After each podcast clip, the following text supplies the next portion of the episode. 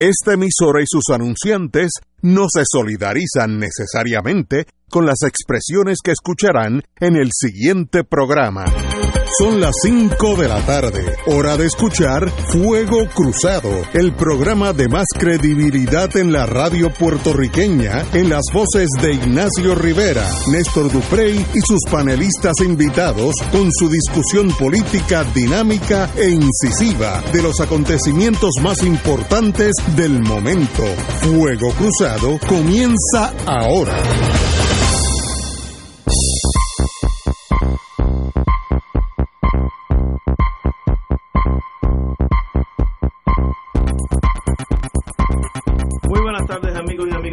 Cruzado. Hoy empezamos un miércoles 24 de abril. Ya abril lo tenemos contra la soga, cortado y defendiéndose. Eh, le han contado ya dos veces que se ha Oye, caído, como, como ahorita entramos en la dimensión desconocida del mensaje del gobernador, ya mismo irá. ya mismo, y entonces me imagino que nos comeremos la parte de la historia. Quiero comenzar el día enviando un saludo a toda la comunidad dominicana. Hoy es un día muy especial en, la historia de la República Dominicana, tal día como hoy, 24 de abril de 1965, un grupo de militares y civiles se levantaron en armas para reponer el gobierno constitucional del profesor Juan Bosch y la constitución de 1963, dando comienzo a lo que se conocería como la Revolución de Abril. Tres días más tarde, el, de entre el 27 y el 28 de abril de ese año de 1965, la Infantería de Marina de los Estados Unidos, disfrazada como Fuerzas Interamericanas de la Paz de la Organización de Estados Americanos, invadieron la República Dominicana en una batalla que duraría varios meses y que culminaría con la firma de una, un acta institucional de paz, entre comillas, que garantizaría la salida de las tropas norteamericanas a cambio de elecciones en 1966 que ganaría el candidato de los Estados Unidos, el doctor Joaquín Balaguer. Eh, una página de la historia del Caribe muy compleja. Puerto Rico jugó un papel eh, particular ahí, el gobierno de Puerto Rico. Aquí estaba el profesor Juan Bosch exilado y aquí se trató de negociar con él, luego de impedirle la llegada a la República Dominicana a integrarse a dirigir políticamente la revolución constitucionalista, pero el profesor Bosch, terco y firme en sus principios como era, pues decidió eh, no aceptar la oferta norteamericana y regresó una vez abandonaron los, los Marines norteamericanos la República Dominicana. ¿Qué años fueron esos? Pues, 1965, 65, 24 de abril, era un sábado, Usted está al día en la historia. sí. Este, ¿Y qué fue lo que lo motivó a la Infantería Marina a entrar a Santo Domingo? No ¿Cuál- te sabes, tú te estás, Tú tú te estás allí, haciendo, ¿no? tú, chico, tú te estás haciendo el que no sabe. y que yo estar allí. No, tú te estás haciendo el que no sabe. El Departamento de Estado, para que para que algunos de los muchachos aquí, yo sé por qué tú me preguntas y te voy a complacer. El presidente Lyndon B. Johnson, que era el presidente de los Estados Unidos en aquel momento, Bless his soul. tenía un equipo de política exterior que encabezaba un fanático anticomunista de nombre Thomas Mann, que se inventó la fábula de que habían 53 líderes comunistas en la revolución de abril. Y sacó una lista Lyndon Johnson por televisión, mira, hay 53 comunistas dirigiendo la revolución de abril. Todo era mentira, pero fue la justificación para la invasión de la infantería marina, que entonces no tuvieron el, la, la interés intelectual de decir que era una invasión norteamericana y se inventaron un OEA. subterfugio de que era la OEA la que estaba constituyendo una llamada Fuerza Interamericana de la Paz. Dile de qué países llevaron gente, llevaron tropas así token, 25 de de Brasil. De Brasil. siempre se, se, se prestaba esa esa, gente esa, buena, esa esa gente- charada, esa sí. gente buena. Argentina. Argentina. Y te sí. estás acordando de momento. Sí, de momento tú has recobrado la memoria. Sí. Sí.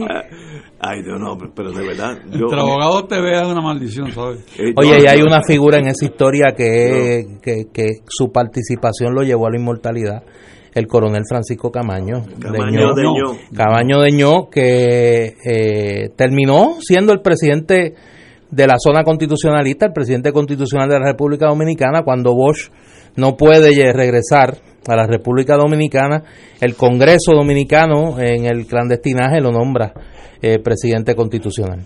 Y estaba en el otro lado, en la base San Isidro, un amigo tuyo, de la fuerza el general Elías Wessing y Wessing. Sí. Good people. Good no, people. no, yo sé, yo sé. Eh, Gente un capítulo interesante de la historia era- del Caribe. Pero tenemos que pasar la página, pero comprender que había la Guerra Fría y habían buenos. Eso eran, los, eso eran los años más Sí. calientes de la Guerra Fría en el Sí, Caribe. eran o, Estaba Cuba, o estabas con nosotros o estabas en contra de nosotros. estaba, el, eh, estaba la paranoia con, con una segunda Cuba que obsesionaba al, al estamento de política exterior norteamericana y por Eh, eso la invasión El dominicana. compañero Che Guevara estaba perdido, estaba en el Congo, luego pensaban que estaba en Bolivia, que lo estaba. ¿Sabes? El mundo estaba Y lo andaba convulso. buscando el amigo tuyo. Sí, A mí me gusta porque tú hablas de la tú hablas de una parte de la historia. El amigo tuyo, Félix Rodríguez. Félix Rodríguez fue Sí. el que estuvo allí. Bueno, pero va- pasemos Y esa había página. gente tuya allí en Santo Sí. Domingo. No, yo, yo de Santo Domingo no sé nada, absolutamente No. nada. Yo- Y si sabes, se te olvidó. no, y, y y tampoco voy a saber. selectiva, porque El- fíjate cuando le pregunto cómo contesta. Sí, contesta. Sí, sí, sí, sí. Pero aquellos años ya pasaron, ustedes tienen que pasar. Para Oye, una gente no. Somos todos hermanos, no hay gente Pero estás mala. consciente que para una gente no. Algunos, que están pero- todavía ahí, mira, Sí, no, no, algunos se Dándole quedaron. al cassette para atrás y para sí, adelante. algunos se quedaron en la jungla. Sí. No, hombre, eso ya en la Sierra Maestra. Bueno, pero señores, yo tengo, de paso, antes que todo, el señor gobernador se dirige en su tercer mensaje de Estado, digamos, ese cuatrenio va rapidito, ya su tercer mensaje de Estado, en cuanto vaya al aire, dicen algunos técnicos que será a las cinco y media, lo que sea, Se había anunciado para las cinco y cuarto. Sí, pero yo conozco a mis muchachos, esto no es la Telefunken allá en Suecia. Es- si dicen cinco y cuarto, será cinco y media o seis menos cuarto. Pero lo iremos en la parte más importante, una vez que se torna repetitivo, pues nosotros iremos al aire y analizaremos lo que dijo. Eh, hay muchas cosas que decir. Yo oí hoy y, y me sentí hasta honrado, aunque yo no soy de Bayamón, el alcalde de Bayamón estuvo hablando eh, con esa certeza del que conoce la vida y dijo yo que le, lo que le pido al gobernador es que diga las cosas como son, los triunfos y las derrotas. Oye, qué sencillo el, alcalde de Bayamón lo analizó, que no, no venga que todo está bien o todo está mal, no, no, qué triunfo hemos tenido y qué derrotas hemos tenido. Y de las derrotas pues podemos comenzar a caminar hacia arreglar esas derrotas. Lo oí con mis oídos esta mañana, estaba en el carro, muy bien por el análisis del señor alcalde de Bayamón, que de- desgraciadamente no puedo votar por él porque yo estoy en el precinto 1, que es, eso es Stalingrad, de la estadidad, y se acabaron las ingratitudes. Pero es que Ramón Luis Rivera es una persona seria. No, muy, muy serio, muy Una serio. persona seria Habló como un hombre de Estado, Y tiene la, la capacidad de distanciarse de- del fanatismo sí, político. de las cosas chiquitas. Eh, compañero Richard, usted conoce... ¿Qué usted espera, don Héctor, ¿Qué del mensaje espera? del gobernador? Usted, Bueno, yo. antes que todo, usted no lo escribió, fíjate como Eh, yo no, lo no. No, este no. Este, Muy bien, oye, fíjate, este no, muy bien. Él pues contestó. yo, yo espero que el, el gobernador, camino al año electoral, pues presente eh, su ruta de éxito eh, y que apunte a cómo ese éxito va a culminar en que Puerto Rico encuentre su, su destino político. O sea, a la misma vez, lo- obviamente lo va a llevar los dos eh, en la misma dirección. Eh, claro, eh, la parte política la dejará, pienso yo, para el final, pero todo va en, en, en construcción hacia una zapata que le da pie para entonces hacer su expresión política al final. Al final va a ser América, y yo lo haría si fuera estadista, así que no lo culpo. Ese es el paño rojo para el toro, y cuando tú le enseñas el paño rojo para el toro, el toro faja, y yo si fuera, digo, si fuera gobernador, hacía exactamente lo mismo. Eso es lo que galvaniza al partido Y nuevo, buscaría también extender un puente de, de plata con la comisionada residente, seguro. porque hay, hay muchas Hay muchas, divergencias. sí. y con no- el presidente del Senado, ahora también con el presidente de la Cámara, O sea que todo eso tiene que, que trabajarlo de tal manera que sus huestes se sienten que hay una unidad en la diversidad y caminar juntos hacia un, un éxito eh, electoral en el próximo año. Compañero, usted, si no lo escribió, debió haberlo escrito porque ha bajado por la... Por ¿Y la qué tú loma. esperas del mensaje? Yo. Sí, tú. Bueno, te voy a decir lo que yo pienso. Pórtate que bien. cubre los dos bandos, no, cubre la derecha y la izquierda. Con la tecnología actual, cada año se hace menos importante, menos relevante estos discursos televisivos, esta marcha del primero de mayo, por eso cubro los dos bandos. Cada año es menos relevante. Señores, el gobernador con la tecnología de hoy me pudo haber enviado a mí, puertorriqueño, y a doña Yuya allá en Adjunta, el mensaje hoy por internet a todos nosotros. Y no hay que dar esta cosa partidista que entonces aplauden y gritan y cuatro años más. Esto es una cosa de circo. Aquí y en Estados Unidos es lo igual, porque nos copiamos de las cosas malas. Mire, el mensaje del gobernador es cuál es su plan para el año que viene. Por el internet debió haberlo enviado. Y la gente que va el primero de mayo, que piensan que después del primero de mayo van a derrocar el sistema y va a tener un si- sistema socialista con toda. O sea, eso ya pasó. Más efectivo es el Facebook que está caminando cogiendo sol el primero de mayo, que no va a pasar nada. Uno que otra bofetada, uno que otra piedra, uno que otro macanazo. So what? Cuando se va todo el mundo para su casa, el mundo sigue igual.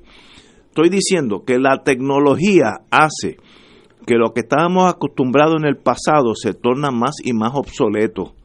Eh, yo no veo por qué yo no tengo ya el mensaje del gobernador desde esta mañana a las 12 de la noche, si quisiera mandarlo. Cuando digo yo es yo puertorriqueño o el resto del mundo. Y mira, va a ser lo mismo con la gráfica y la fotografía, pero nos, nos economizamos el, el vacilón y el circo y todo el mundo es bueno y cuatro años más y aquellos son malos, otros son buenos. Reagan Y la instituyó... consigna, porque todo Eh, tiempo no, sí. siempre una consigna. Entonces Reagan instituyó una cosa que yo creo que es fatal, que fulanito que fue salvado de un fuego, ahí está el tipo y lo levantaban el nene, que el bombero tal, que míralo ahí. Esas cosas no tienen No pegada, pero es que son inconsecuentes. Eh, ¿Cuál es el uso Creo de que tú no tienes una actitud positiva de cara al mensaje. no, mensaje y el primero de mayo, porque los, en- los pongo en conjunto. La tecnología ha hecho que eso ya no tenga la, la pegada de antes. Yo me acuerdo cuando era chiquito, Muñoz va a hablar a las 5. Y eso era como si un platillo volador viniera a Puerto Rico. Mire, hoy en día eso ya pasó. Muñoz, Muñoz Marín, o el gobernador actual o el próximo, puede mandar ese mensaje por, por internet y lo recibimos todos sin, sin problema alguno, instantáneamente. Y yo soy puertorriqueño, estoy en Suecia y lo recibo a la misma hora. Es tan importante ese address to the nation aquí y en Washington. Mi, mi contención personal es cada año es menos y menos importante. ¿Cuánta gente no oye ese programa, esa esta presentación? Todos mis amigos que no están en la radio me dicen, mira, no, no me cogen, ¿sabes? Olvídate tú. Ah, se torna un evento noticioso, sí, pero so what? Lo importante no es el espectáculo, es lo que va a decir. Pues me lo envía por internet y yo, yo lo, lo comento aquí, igual que lo haremos esta tarde o mañana. Son las cinco y cuarto. Tenemos que ir a una pausa y regresamos con eh, Fuego Cruzado. Fuego Cruzado está contigo en todo Puerto Rico.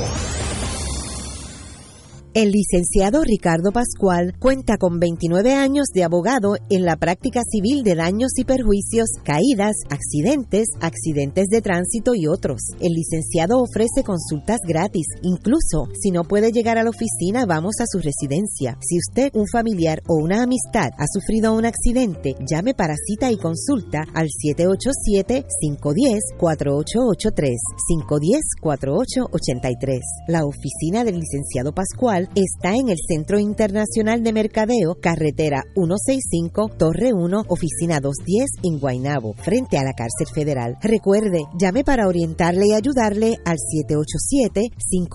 787-510-4883, 510-4883. Le pedimos a nuestros agricultores que escogieran el mejor café para complacer al paladar más exigente, el tuyo.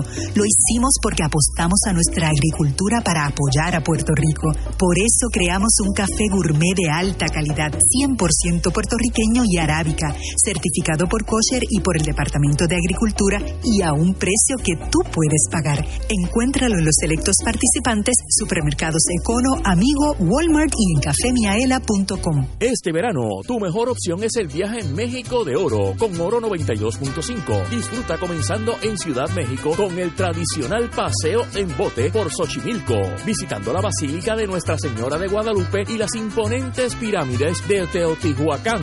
Nos trasladaremos a la zona arqueológica de Cholula y sus hermosas iglesias de arte barroco indigenista. En Puebla, ciudad patrimonio de la humanidad, estaremos en su catedral y la capilla del Rosario, considerada octava maravilla del mundo del arte. Visitaremos el acueducto y el ex convento de la Cruz y el centro histórico de Querétaro. En San Miguel Allende iremos a la casa de Cantinflas y otros puntos de interés. En Guanajuato pasaremos por varios museos, entre ellos la casa muralista Diego Rivera, esposo de Frida Kahlo, la casa de Jorge Negrete, el Museo del Quijote y el famoso Museo de las Momias. De regreso a Ciudad México disfrutaremos una noche en Garibaldi y su plaza y una cena con show típico mexicano. Finalizaremos el viaje visitando las ciudades de Cuernavaca, con una de las catedrales más antiguas y el Palacio Cortés en Tasco, capital mundial de La Plata. Visitaremos la parroquia barroco de Santa Prisca. El viaje incluye boleto aéreo y de vuelta, transportación terrestre en autobús moderno con aire acondicionado, siete noches en hoteles cuatro estrellas, todos los desayunos, almuerzos y cenas, excursiones y entradas para atracciones y monumentos, propinas, impuestos aéreos y hoteleros, servicio en privado y guía altamente capacitado. Llama ahora y reserva tu espacio llamando a Excursiones Carelli al 787-758-4800 o al 758-4864. Nos reservamos el derecho de admisión.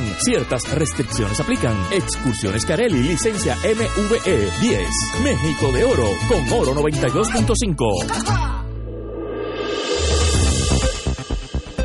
Y ahora continúa Fuego Cruzado. Estamos analizando dentro de poco el señor gobernador se dirigirá a todos nosotros en torno a su mensaje, el tercero de cuatro o puede ser el tercero de ocho, pero eso lo hablamos ya mismo eh, en, año y medio. Pero eh, estábamos hablando de, si es tan efectivo como antes, si vale la pena, eh, qué va de el contenido, que eso es lo importante. En esas estamos. Néstor. Yo creo que estos mensajes, y en eso coincido con ambos, a medida que pasan los años y la tecnología adquiere un mayor valor como espacio de la conversación política, pues pierden su eficacia, salvo para las bases de los partidos políticos, en este caso la base del PNP, eh, que como describe muy someramente eh, Héctor, está bastante eh, erosionada, ¿no? Y hay pues estática interna. yo no espero grandes cosas del mensaje del gobernador por una razón que ustedes no, no mencionaron. En la medida que las decisiones fundamentales sobre el tema presupuestario no están en la Asamblea Legislativa, están en la Junta de Control Fiscal, tanto lo que el gobernador proponga como lo que la legislatura apruebe se convierte en irrelevante. Quien va a tomar la decisión final del presupuesto de Puerto Rico, como lo ha hecho en los últimos dos años fiscales, la Junta de Control Fiscal. Lo que sí es más importante, y en eso yo coincido con varios de los análisis que se han hecho previos al mensaje, particularmente una columna que hoy publica la amiga Mayra Montero en el periódico El Nuevo Día, yo creo que el país desearía saber del gobernador cómo va a ser esa interacción con la Junta de Control Fiscal en este año, donde hay varios retos, el nombramiento de una nueva junta, o la permanencia de esta Junta, los casos que están ante los tribunales y cómo a eso afecta esa interacción con la Junta a medida que se decidan para uno u otro lado, un nuevo Congreso, particularmente una Cámara de Representantes Demócrata que ha planteado la posibilidad de revisar la ley promesa. Frente a ese escenario, ¿cuál es la posición del gobierno de Puerto Rico? Porque lo demás, repito, lo demás es irrelevante, lo demás, quien toma la decisión no es el gobernador, no es la legislatura, es la Junta de Control Fiscal. Compañero. Y es importante, en la misma línea que está Néstor hablando, saber que hoy en día no hay un presupuesto que el gobernador pueda presentar porque verdaderamente depende de lo que diga la Junta. Exacto. no, no es como en otras épocas donde uno podía hacer unas proyecciones como gobernador eh, de cuál iba a ser la forma en que el país se iba a desarrollar a base de utilizar los recursos eh, haciendo énfasis en distintos sectores de la economía. Aquí no hay tal cosa. Aquí está sometido lo que el gobernador piensa o su grupo más eh, íntimo a la Junta de Control, que no ha dicho ni pío, solamente decir que el gobierno le dijo que no dijera nada de lo que se sometió y, y esperar a ver lo que la Junta le contesta al gobierno y el gobierno dirá que ha habido una victoria porque se aprobó lo que sometieron, pero eso nosotros no lo sabemos. O sea, yo creo que el país completo, por lo menos aquellos que le preocupa qué pasa con los recursos que se reciben de todos nosotros, ¿no? Desde de, que vienen los recursos, es de, los contribuyentes. Pues qué pasa con el dinero que le quitan a uno para ponerlo al servicio de otros otros procesos y otros y otras metas. Pues eso no se sabe. Estamos en oscuras. El gobernador hará lo posible por, por darse por enterado del pensamiento de la Junta, pero eso no es así. La Junta no ha tomado una determinación. Tenemos un, presupuesto, por lo menos lo que se filtra, de una, una carga demasiado grande de, la penalidad del presupuesto, sacándosele a la universidad, a centro médico, a, unos servicios que son esenciales, y eso no está todavía definido, lo que son servicios esenciales en Puerto Rico, que eso es una vergüenza. Y, y entonces tenemos también filtrados los aumentos a actividades no productivas, como la Junta Estatal de Elecciones, como la Fortaleza y, y otros y otros estamentos del gobierno que, van a recibir supuestamente un mejor trato del plan fiscal sometido a la Junta. Me imagino yo que la Junta también consistentemente se aumentará su propio presupuesto, porque también la Junta es igual que Fortaleza. Pues qué caro es. Bueno, es que son dos gobiernos, o sea, es el gobierno, el gobierno de la Junta y el gobierno de Puerto Rico. O sea, ya por eso es que es más caro operar el gobierno, no es por los municipios, es por la Junta. Muy bien. Señores, quedan cinco minutos antes de la pausa, pero yo quiero tocar un tema que sencillamente me, pues me, saca de, balance. Y para sacarme a mí de balance eh, es bien difícil, pero a veces lo logran. La señora Contralora, Oficina del Contralor, reveló que la Administración de los Tribunales pagó 22.4 millones de más por el alquiler del estacionamiento del Centro Judicial de Cagua entre el año 2013 y 2018, en cinco años, 23, 22.4 millones. El pago en exceso escalaría a 180.3 millones cuando vence el contrato a 30 años, debido a que el cano de arrendamiento fue establecido por pie cuadrado en vez de hacerlo por el número de espacios de estacionamiento, como es uso y costumbre en el mercado de bienes raíces. Por eso, en la región judicial de Cagua se está pagando 884 dólares mensuales por espacio de estacionamiento, muy por encima, perdón, 384 mensuales por espacio de estacionamiento muy por encima de los 40 50 dólares aproximados que se paga en Caguas entre 75 y 85 mensuales y que se paga en las áreas prime de Atorrey. Eh, ¿Cómo nosotros logramos tener ese contrato más que leonino? Sencillamente, olvídate del león de Judea, esto es el acabose, eh, y, no, y no debemos no hay una entidad en Puerto Rico que pueda que pueda analizar qué pasó, quién dio el tumbe, porque aquí obviamente aquí hay amiguismo, eh, yo no sé bajo qué gobierno se emitió este este estacionamiento, este centro Hay que buscar en qué año se firmó el contrato. No, no, sé cuál. Pero es hasta mejor no saber más, porque sean rojos o azules, ¿qué clase de aberración? Eh, ¿Por qué le pagan cinco veces más por estacionamiento que si estuviera en el mercado comercial? Pues obviamente, pues eso fue un contrato entre amigos de, la familia, de la familia que sea. Eh, estoy hablando de familia a los sicilianos, con GLI en vez de, de MIL. Eh, señores, me da pena y me da frustración y me da vergüenza el hecho que esto esté pasando en Puerto Rico. Eso le da más y más fuerza a aquellos que dicen Puerto Rico tiene que tener una junta porque estos muchachos se vuelven locos y hacen este tipo de cosas. Esto es parte de los problemas. Porque por decirlo así en el vacío. Es, posiblemente peor. El contrato, de acuerdo a las expresiones de Cifredo Steidel, el juez Cifredo Steidel, que es el administrador de los tribunales, se firmó en el 2011 y de acuerdo a la administración de tribunales y cito, fue producto de un proceso de competencia para la construcción de distintas edificaciones, incluyendo un edificio de estacionamientos que eventualmente pasará a formar pasará a ser propiedad de la rama judicial en su totalidad, con todos sus componentes y estructuras. El arrendamiento, el informe de la Contralor detalla el pago de arrendamiento desde el año 2013 al año 2018, que son los 22.4 millones de dólares alegadamente en exceso. Eh, de acuerdo al informe, desde el año 2013 se han pagado 5.4 millones de dólares anuales en exceso.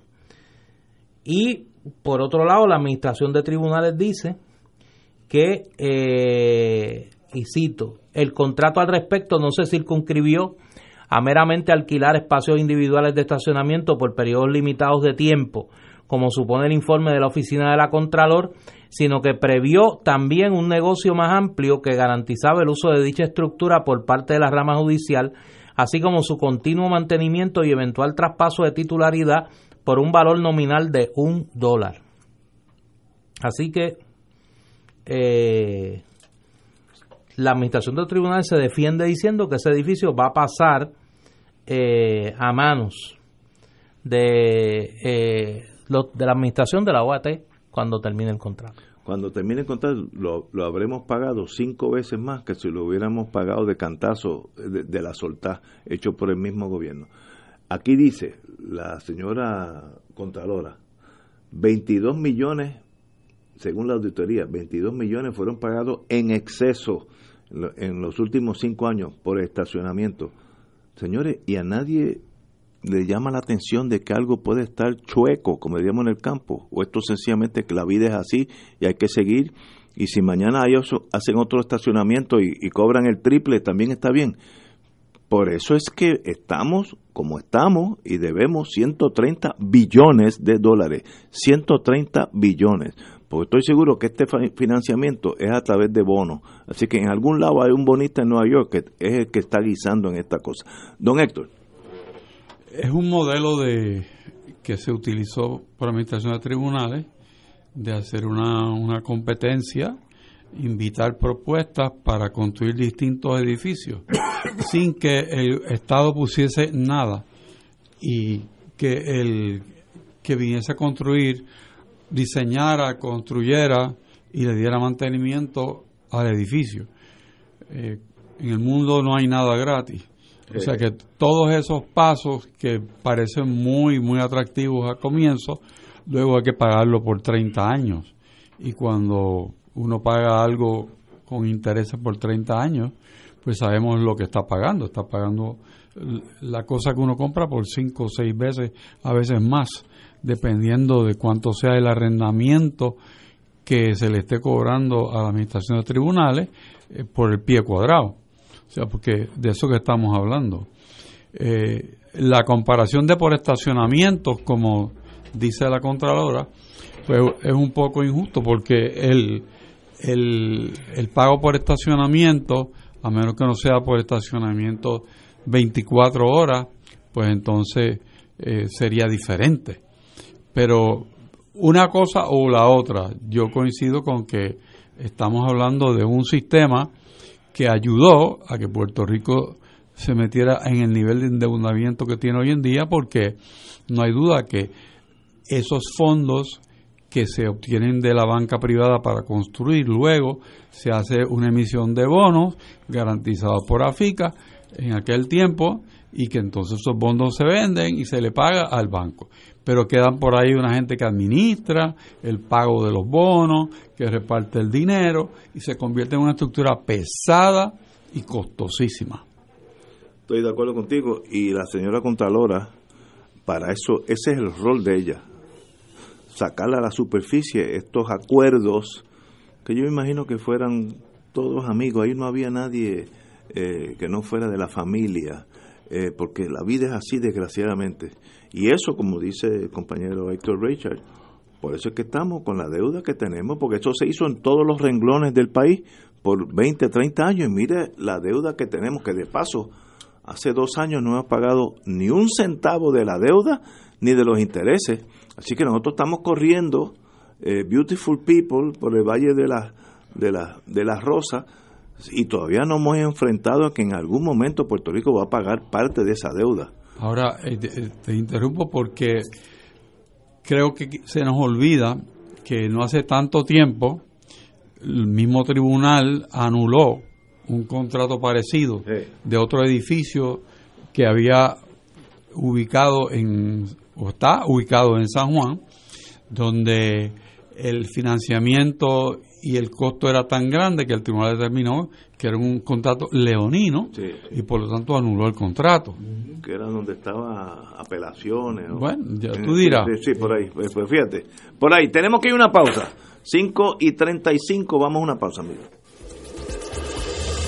Fuego Cruzado está contigo en todo Puerto Rico.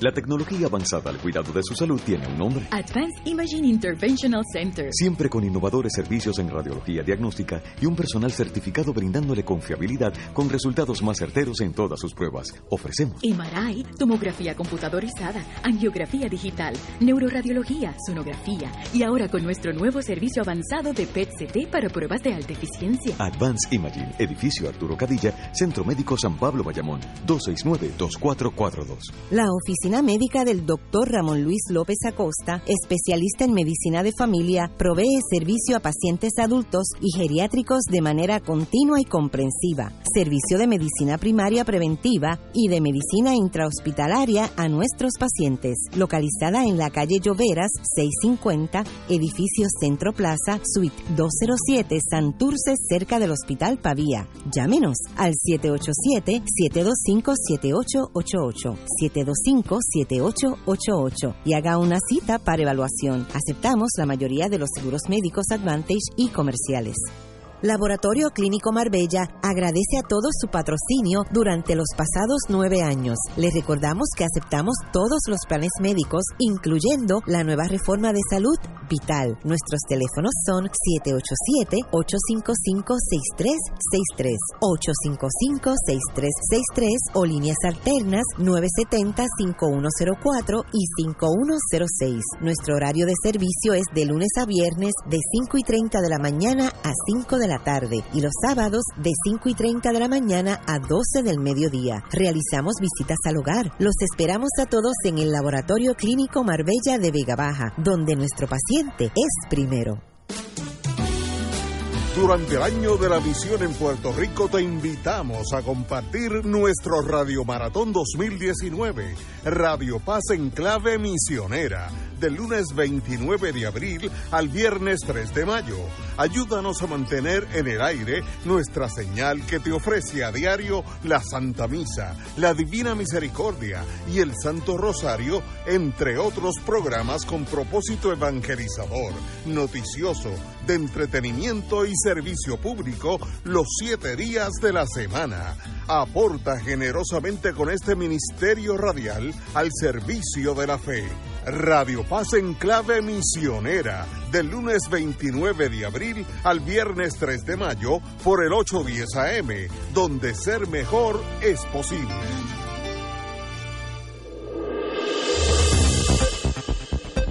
Y ahora continúa Fuego Cruzado.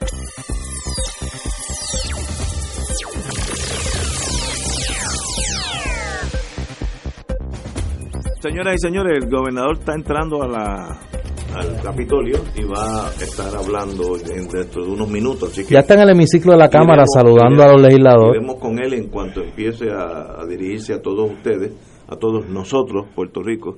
Así que lo iremos en vivo. ¿A qué minuto tú crees que viene el primer cuatro años más? Como a los 15, a todos en del. Sí. ¿Tú crees que se tardan tanto? Antes de Sí. comenzar el gobernador su mensaje, estaba viendo en, en la sesión de la Cámara, ya es sesión conjunta de Cámara y Senado, le estaban dando un reconocimiento al policía que intervino en el caso este de los Ford Track. En, Antes, hoy, hoy los acusaron a algunos de los en muchachos. Ciales fue. Sí, no sé, que, que lo- Al- eh, le estaban haciendo un reconocimiento. Es que me acordé de ti, la cosa esta de los mensajes de... sí, sí, eh, sí, no esperaron ni a que el gobernador lo mencionara. Le dieron el reconocimiento ellos, el que- y Senado. El que empezó eso fue Ronald Reagan. Reagan, sí. Eh, y, y a un soldado que en Afganistán había hecho algún acto heroico, lo tenía allí, y todo el mundo lo audía. La cosa Sí, pero han de Hollywood, eh, de Hollywood. Dígame lo que va a pasar en Clinton a veces Unidos. mencionaba como veintipico personas Sí, en los mensajes. Esto es, bueno, pero let it be. En cuanto empiece el gobernador, obviamente interrum- interrumpiremos nuestro programa para oírlo y luego analizaremos. Revelan nuevos documentos. Caso Muñiz Varela. Eh, estamos hablando de la época del compañero Héctor Richard, este servidor, y como siempre el Provost Marshall. Interrogatorio del FBI a uno de los informantes da cuenta de otros atentados planificados por grupos anticastristas. Estamos hablando de los años aquellos de la Guerra Fría. Al cumplirse 40 años del asesinato de Carlos Muñiz Varela, se han descubierto nuevos documentos que subrayan la mucha información que tiene el FBI o tuvo sobre grupos y personas del exilio cubano que pudieran ayudar a esclarecer el caso. Lo- Los documentos establecen referencia a interrogatorios del FBI a uno de los informantes que tuvo relación con miembros de la Coordinadora de Organizaciones Revolucionarias Unidas, CORU, descrita por ese oficial federal como un grupo terrorista anticastro, vinculado con el asesinato de Muñiz Varela. Los, los informes contienen nombres de agentes del FBI que participaron en la investigación inicial del asesinato de Muñiz Varela. Uno de los agentes, Stuart Hoyt, quien trabajó en asuntos de contrainteligencia del FBI en Puerto Rico y dio seguimiento a grupos de personas del exilio cubano. De estar vivo hoy, este señor pudiera ser de interés para la investigación, según el Comité de Amigos y Familiares de Carlos Muñiz Varela. Este fue un asesinato vil de unos señores del exilio. Ha, ha habido nombres que han salido y han bajado, pero me los voy a brincar ahora porque la historia los, los enterrará poco a poco. Eh, pero fueron personas que no permitían que un cubano o alguien pudiera estar invitando gente a viajar a, a Cuba, la Cuba revolucionaria de Fidel Castro en la Guerra Fría, cuando eran los exilados. Y pusieron bombas, algunos fueron al Congo a petición de la CIA cuando el Congo tuvo problemas, otros regresaron después del Congo más envenenados que nunca, y eran personas muy peligrosas, porque a diferencia de la izquierda de Puerto Rico, que no es eh, inminentemente asesina, esta gente sí eran asesinos, sí usaban la fuerza bruta, sí ponían bombas, eran otro tipo de, exilio, no, no es el, el izquierdista de nosotros que es otro tipo de persona, gracias a Dios. Eh, pero obviamente el FBI em, me da la impresión que cada año que pasa tiene menos, menos y menos interés de mantener la puerta cerrada. El lunes vamos a tener aquí a- al amigo Raúl Alzaga eh, para hablar con muchísimo más detalle de este asunto. Obviamente lo que se refle lo que se revela en este artículo de José Delgado del Nuevo Día, pues es un ángulo no que sea sorprendente eh, la mención del conocimiento del FBI, pero el nivel de detalle Eh, ya mencionan nombres de agentes y todo. Por eso el nivel de detalle es eh, significativo. Ya el gobernador se está acercando al podio en el hemiciclo de la Cámara a pronunciar su tercer mensaje sobre el estado del país. Vamos a pasar con el sonido de las televisoras del pueblo de Puerto Rico, WIPR. Muchas gracias.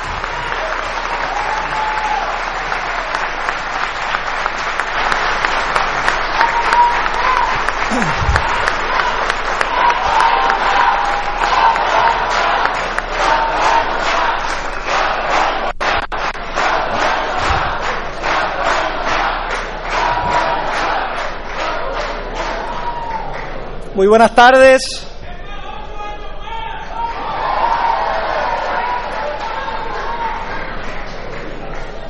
Muy buenas tardes. Me uno al saludo protocolar del señor presidente de la Cámara de Representantes. Hermanas y hermanos puertorriqueños, hay quienes las dificultades y los retos que encuentran en el camino los lleva a la desesperanza y, y pierden la motivación para continuar hacia adelante. El pueblo de Puerto Rico ha demostrado todo lo contrario. Luego de una de las más profundas crisis económicas y de recibir el impacto de dos huracanes catastróficos, y de tener impuestos una junta de supervisión fiscal, no solamente nos levantamos, sino que estamos decididos a luchar por un mejor mañana para cada hijo y para cada hija de esta tierra.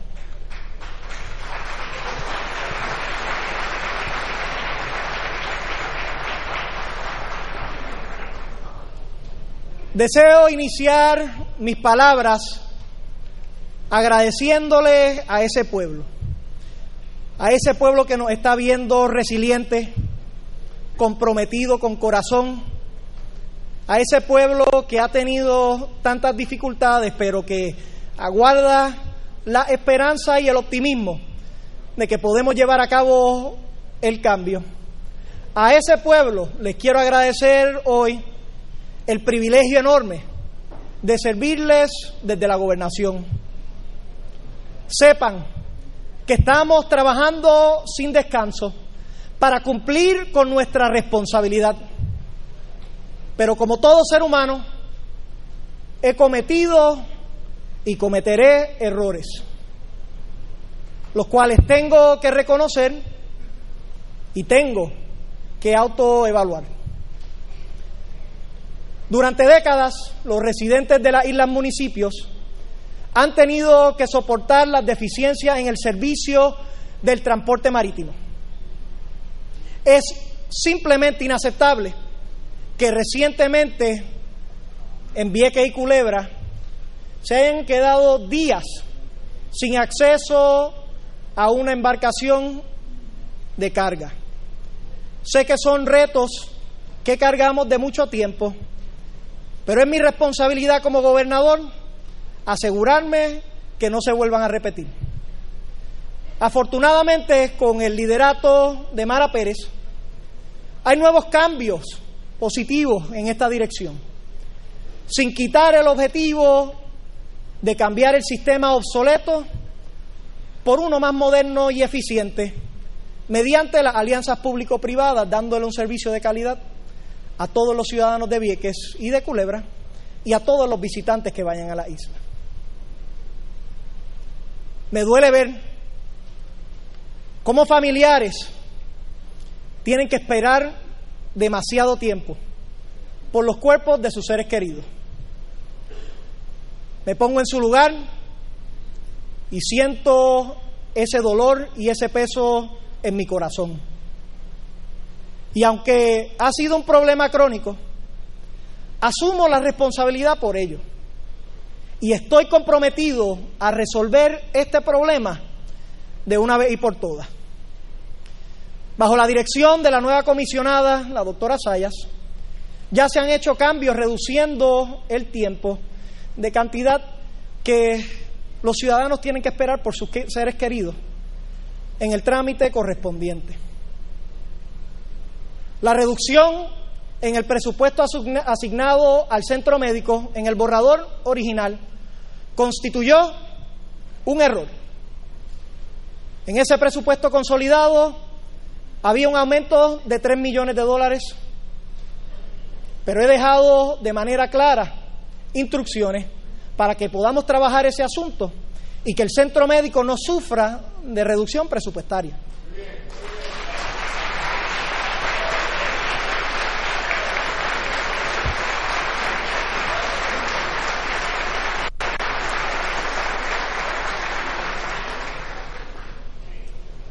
Todos recordamos el proceso de contabilidad de muertes ocasionadas por el huracán María, que no fue adecuado.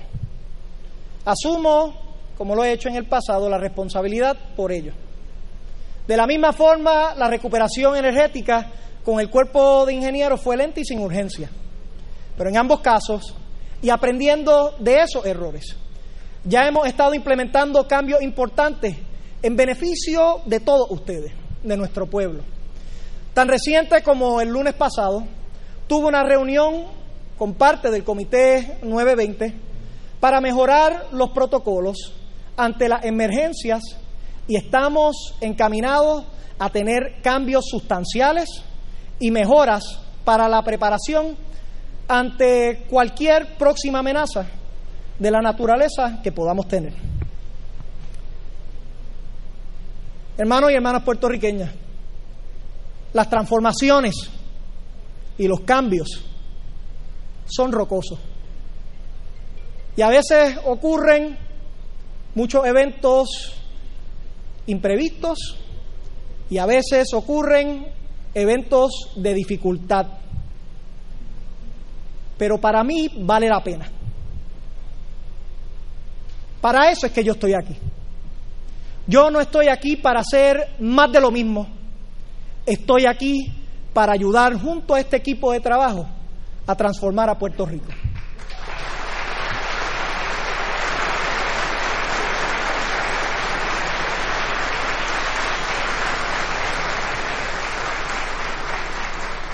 Y de los retos inherentes de esas transformaciones y las dificultades que salgan y saldrán, yo también asumo la responsabilidad.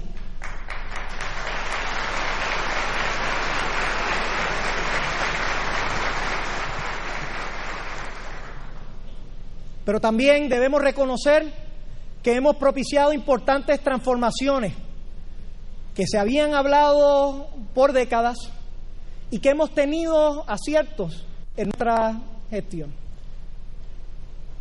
Ese es el caso de los cambios que escuchamos todo el tiempo, pero que nunca se ejecutaban. El caso de la transformación energética. El caso de la reforma educativa con vales educativos y la Escuela Alianza. Es el nuevo modelo de promoción de turismo y de inversión en Puerto Rico. Es una reforma contributiva que bajará tus impuestos en vez de subirlos y aumentará nuestra fuerza laboral. Una reforma para los asegurados que nuestra gente no sea atropellada por las aseguradoras y tengan respuestas y protección ante sus justos reclamos. Estamos haciendo realidad estos grandes cambios, como también desarrollando iniciativas menos complejas, pero que van cambiando la manera de operar el gobierno en los servicios a la ciudadanía. Como ejemplo se destaca el sesco digital, el acceso a la compra electrónica de los boletos en porferry.com, la agilidad de los pagos de los reintegros y del bono de Navidad, además de la condonación de las multas ante el trabajo inaceptable de la empresa operadora de los peajes y la creación de 20 centros de servicio integrados, entre otras iniciativas, para facilitarle los servicios al pueblo de Puerto Rico. Mi trabajo, lo más importante, es la motivación. Y es el compromiso de servirle a cada uno de ustedes con absoluta honestidad, produciendo los mejores resultados posibles. Agradezco a todos los sectores de nuestra sociedad que hayan contribuido hoy por primera vez en casi dos décadas. Se reflejen índices de actividad económica positivos para nuestra isla. Para lograr esa muestra de recuperación económica, hemos trabajado muy duro y hemos trabajado en equipo, junto a ustedes, la Asamblea Legislativa, junto a los gobiernos municipales, pero sobre todo junto al sector privado y junto a nuestro pueblo de Puerto Rico. La solución a los problemas se facilita a la medida que busquemos trabajar juntos y que logremos áreas de consenso, donde el sentido común y el objetivo principal sea Puerto Rico y no un mero interés individual. Aunque la dinámica político-partidista hace esto más difícil de lograr, yo soy optimista. Yo creo en los puertorriqueños. Yo creo en nuestra capacidad de superación y de entendimiento y yo sé que juntos, en consenso, trabajando problemas complejos, vamos a lograr brindarles esas soluciones al pueblo de Puerto Rico. Hoy les presentaré lo que debe de ser la agenda de Puerto Rico para continuar hacia adelante, para continuar hacia el futuro y no retroceder hacia el pasado. Para eso les quiero definir los cinco objetivos principales que cristalizan nuestras aspiraciones para Puerto Rico. En primer lugar, un Puerto Rico que esté abierto para hacer negocios, donde facilitemos la creación de empleos, donde desarrollemos una nueva economía y donde demos la batalla frontal ante una burocracia interminable en el gobierno. En segundo lugar, es poder lograr la aspiración de que Puerto Rico sea ese conector de todas las Américas. Nuestra posición geográfica, nuestro recurso humano, la relación con los Estados Unidos, nuestra cultura compartida con Latinoamérica, nuestra oferta turística y competitividad de exportar nos posicionan como el lugar ideal para hacer el encuentro de todas las Américas. Si nos los proponemos, lo vamos a lograr. Y eso me lleva al tercer punto, lograr que nos posicionemos como la isla de la innovación, donde maximicemos nuestros recursos humanos para proveer soluciones que añadan valor a Puerto Rico ante el mundo entero. Para lograr esto, nuestra gente es clave. Por tanto, un objetivo principal tiene que ser revertir la migración que se ha estado manifestando en los últimos 70 años y convertir a nuestra isla en lo que llamamos the home of the human cloud o la sede de la nube humana. Vamos a crear las condiciones que nos permitirán detener ese éxodo, pero también vamos a crear esas condiciones para poder ir a aquellos hermanos y hermanas puertorriqueñas que tuvieron que salir de la isla y decir, regresen a su casa. El último objetivo y potencialmente el más importante es lo que hemos denominado el estado posibilitador para Puerto Rico. Las posibilidades. Darle esas opciones a nuestro pueblo. Es un gobierno que establece en su política pública el principio fundamental de la libertad del ciudadano y a la igualdad de oportunidades para todos. El Estado provee las posibilidades a todos sus ciudadanos. El acceso a la educación de por vida, el acceso universal a los servicios de salud, a todo elemento necesario para el desarrollo óptimo del ser humano. El ciudadano usa su libertad para determinar qué cosas hacer con estas oportunidades. Pero lo importante es que el poder esté en tus manos, que vas a tener esas alternativas y que tú vas a poder decidir.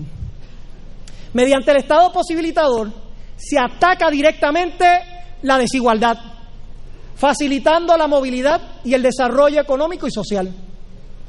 Así tú nunca estarás limitado o discriminado por tu género, por tu condición económica, por tu orientación sexual, por dónde naciste, por tu raza o por tu religión.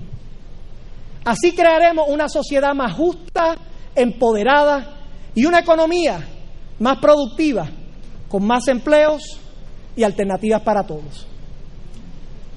Para lograr esto necesitamos esa agenda para Puerto Rico que mire hacia el futuro con firmeza.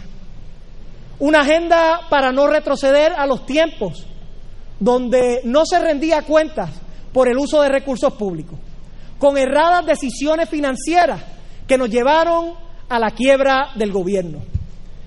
Debemos tener presente que las luchas diarias de nuestro pueblo, señoras y señores, también son nuestras luchas y las tenemos que batallar con fortaleza y con valentía.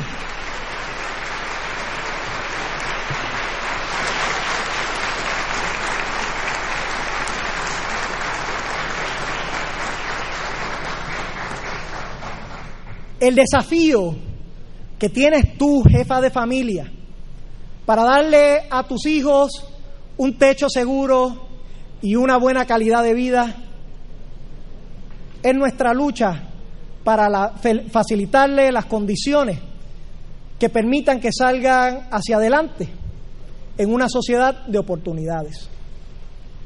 Lograr un Puerto Rico más justo para nuestros veteranos, para nuestros envejecientes, que tengan trato digno y que tengan accesos de salud de calidad, de salud de calidad y medicamentos a precios accesibles.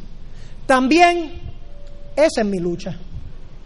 Propiciar mayores oportunidades para que los jóvenes que salen de nuestras universidades en busca de empleos y para aquellos que optan emprender sus propios negocios, esa esa también es mi lucha, esa también es su lucha. Como también es dar la batalla para proteger el ingreso de nuestros pensionados, lo que hemos hecho desde el primer día que asumimos la gobernación.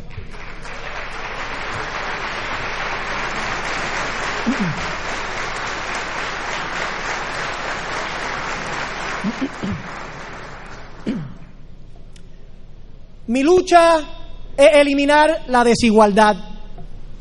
Mi lucha es eliminar el discrimen en nuestra isla, lograr un Puerto Rico más seguro y mejor educado. Mi lucha es consolidar un sistema de salud que garantice el acceso a servicios de calidad para todos. Que la salud sea un derecho y no un privilegio de acuerdo a capacidad económica. Esa es mi lucha. Señoras y señores legisladores, esas luchas del pueblo son nuestras.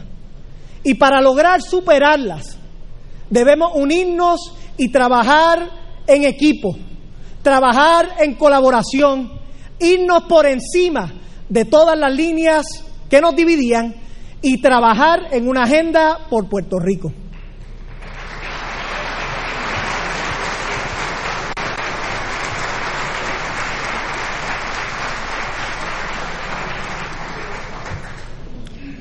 Estoy convencido, estoy convencido que el mecanismo del diálogo es la vía correcta en búsqueda de las soluciones para muchos de los problemas y controversias que tenemos en nuestro pueblo. Un ejemplo de ese consenso es el que ayer logramos junto a líderes religiosos y líderes de la comunidad LGBT que confío facilite la aprobación de un proyecto que prohíba las llamadas terapias de conversión y establezca las guías para las libertades religiosas.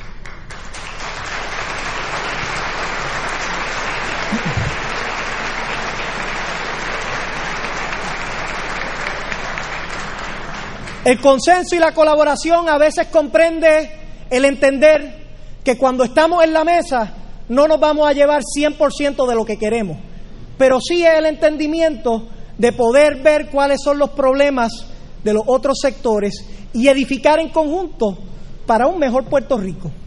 Son temas sobre los cuales posiblemente no existirá unanimidad en nuestra sociedad, pero sobre los cuales podemos lograr soluciones que sean beneficiosas para las distintas partes, adelantando el camino sin tener que obstaculizar al otro. Podemos intentar llegar a un consenso y demostrarle que el entendimiento es posible entre los puertorriqueños. Tengo que agradecer a todos los colaboradores de esta iniciativa. Son muchos eh, por nombrar, pero aquí en este recinto se encuentra el senador Miguel Romero, la representante eh, María Milagro Charbonnier y la senadora Zoe entre otros tantos que han participado en esto. Gracias por su compromiso en esta gestión.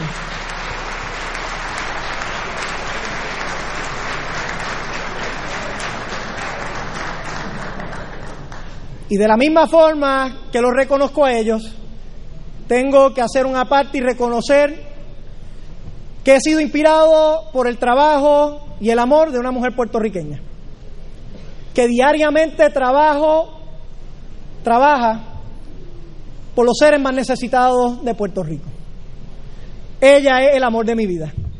Beatriz, en nombre del pueblo de Puerto Rico, te agradezco todo el trabajo que diariamente realiza por los sectores más vulnerables de nuestra patria.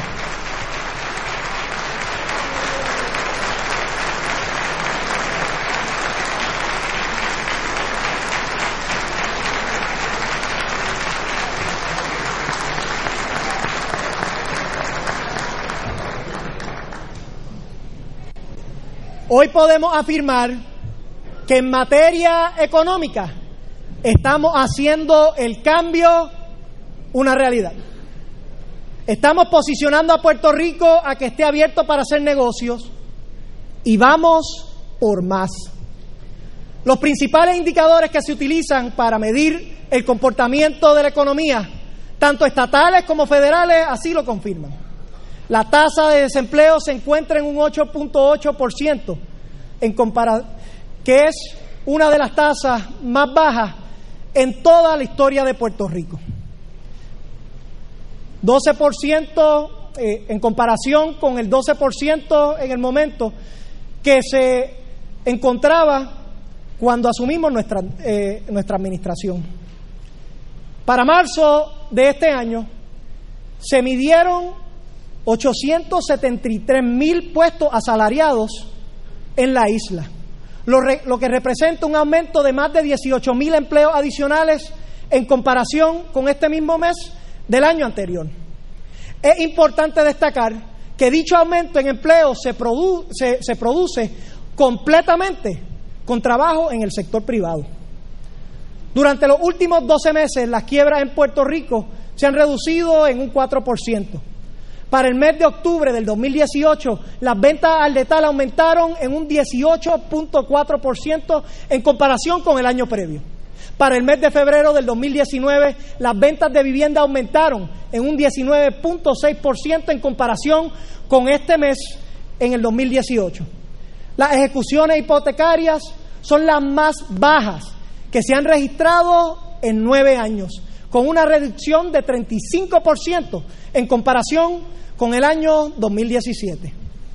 Mientras que para el mes de marzo del 2019 las ventas de automóviles se, incrementaron en un 16% en comparación con el mismo mes en el 2018.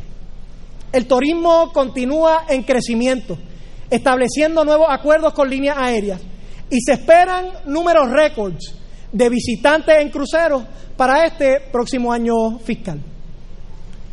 Por primera vez en 12 años, el índice de actividad económica en Puerto Rico creció un 3%. Eso demuestra que hay confianza en la recuperación de nuestra isla. Todo esto se ha logrado sin que llegue a la isla la gran mayoría de los fondos de recuperación para Puerto Rico. Eso demuestra que estamos haciendo el cambio una realidad y eso nos confirma que vamos a ir por más.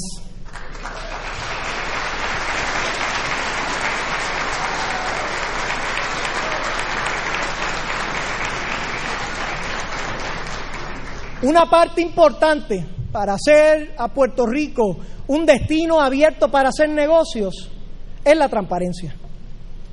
A esa transformación le damos claridad con la nueva política pública que define el Código de Incentivos, que se encuentra ante la consideración de esta Asamblea Legislativa.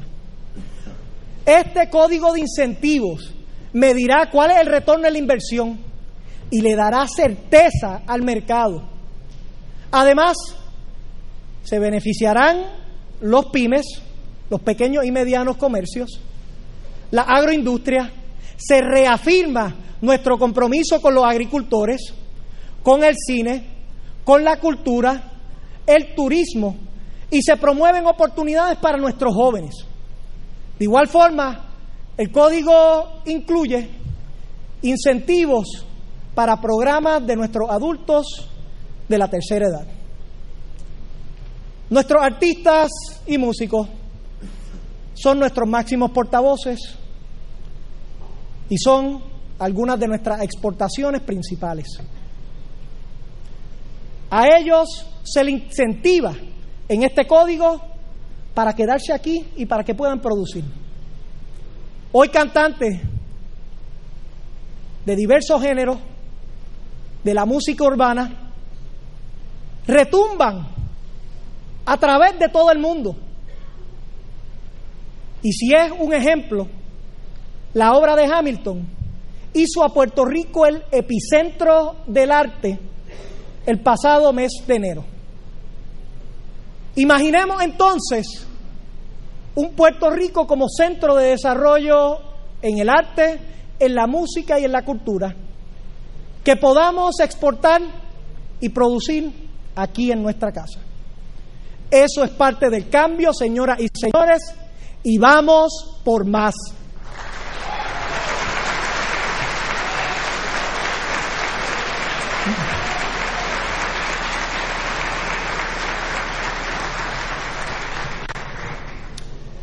Entre múltiples medidas que incluye el Código de Incentivos está el programa del Plan de Ahorro para nuestros estudiantes o las cuentas Mi Futuro, donde el gobierno establecerá una cuenta bancaria y hará una aportación de mil dólares a cada estudiante de kinder en el sistema público, lo cual será invertido en un fideicomiso. A esas cuentas se le pueden añadir otras aportaciones. Aportaciones en metálico que pudieran recibir los estudiantes, pero que no están en posición para hacerlo. Aportaciones de las familias que quieren invertir. Aportaciones de organizaciones sin fines de lucro. Aportaciones de los alcaldes en los municipios que le quieran añadir para que esos estudiantes puedan ir hacia adelante.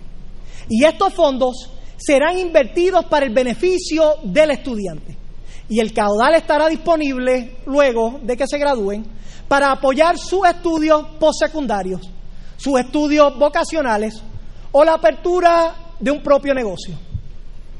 Esta iniciativa es una mejor práctica a nivel global. Esta iniciativa ha demostrado reducir la desigualdad social, aumentar el rendimiento académico y aumentar la retención escolar.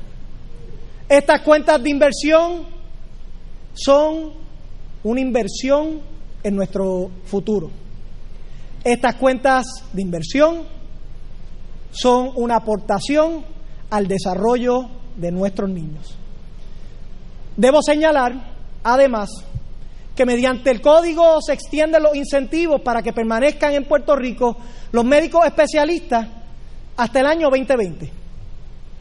Esta ley ya ha tenido sus resultados, recientemente viendo un aumento en médicos, viniendo, eh, viendo un aumento en médicos especialistas en la isla por primera vez en muchísimos años. Hoy aquí se encuentra con nosotros Alexandra Franco O'Connell, de 14 años. ¿Dónde está Alexandra? Aquí.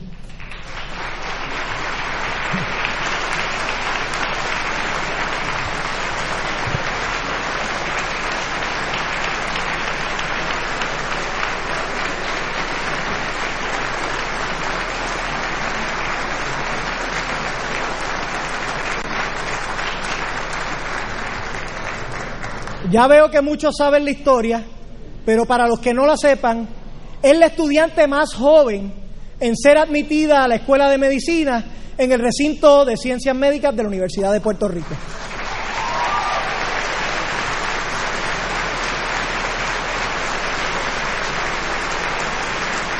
Ese talento de Alexandra, nacida y formada aquí en nuestra isla, es el tipo de talento que tenemos que asegurarnos que se quede aquí en la isla produciendo para nosotros.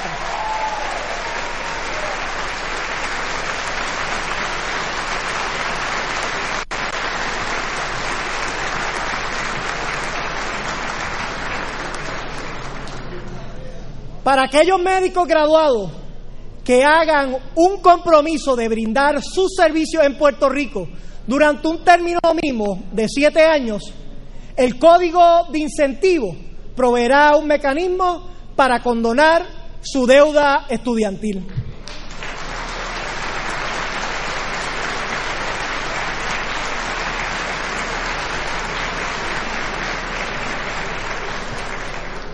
Al igual que todos los estudiantes de medicina, Alexandra tendrá un estímulo adicional para permanecer trabajando en Puerto Rico una vez culminen sus estudios, sirviéndole como médico a su gente aquí en nuestra isla. Otra manera de demostrar que estamos abiertos para hacer negocios y conectar con el resto del mundo es estableciendo nuevos mercados en Puerto Rico. Señoras y señores, hermano y hermana que me escuchas, quedándonos con los mismos mercados, no vamos a añadir valor. Si no exportamos, si no buscamos inversión, no vamos a crear esos nuevos empleos. Si lo que hacemos es dividir el mismo pedazo en cantitos más chiquitos, eventualmente nuestra gente se quedará sin esas oportunidades. Crear nuevos mercados es una gran oportunidad para añadir valor a nuestra economía. Nuestra administración ya lo ha hecho con el mercado de cannabis medicinal y el del cáñamo. Incluimos también la criptomoneda y el blockchain en el código de incentivos. Y hemos dado paso a fomentar la economía del compartir o el sharing economy como el Airbnb o como el Uber y tenemos una medida legislativa a esos fines. Todas estas industrias traerán cientos de millones de dólares a nuestra economía y crearán miles de empleos nuevos para los puertorriqueños. En sintonía con eso, otra oportunidad se presenta con un caso decidido el año pasado por el Tribunal Supremo de los Estados Unidos, que abre la puerta para que los estados puedan regular las apuestas deportivas o el e-gaming. Se han presentado diversos estudios sobre el impacto que tendrá esta industria en Puerto Rico, estimando los ingresos al gobierno en 29 millones para el año 2020 hasta llegar a 87 millones para el año 2024. Y esos ingresos son buenos, pero lo importante es que van a crear oportunidades y trabajos. Estas proyecciones están basadas en que se autorizan las apuestas deportivas en los casinos, en el hipódromo, en agencias hípicas y en juegos por Internet. Pero además nos permite, nos permite que las galleras puedan servir como centro de apuestas, garantizando la sustentabilidad económica ante la amenaza que seguimos batallando del Farm Bill federal con la industria gallística.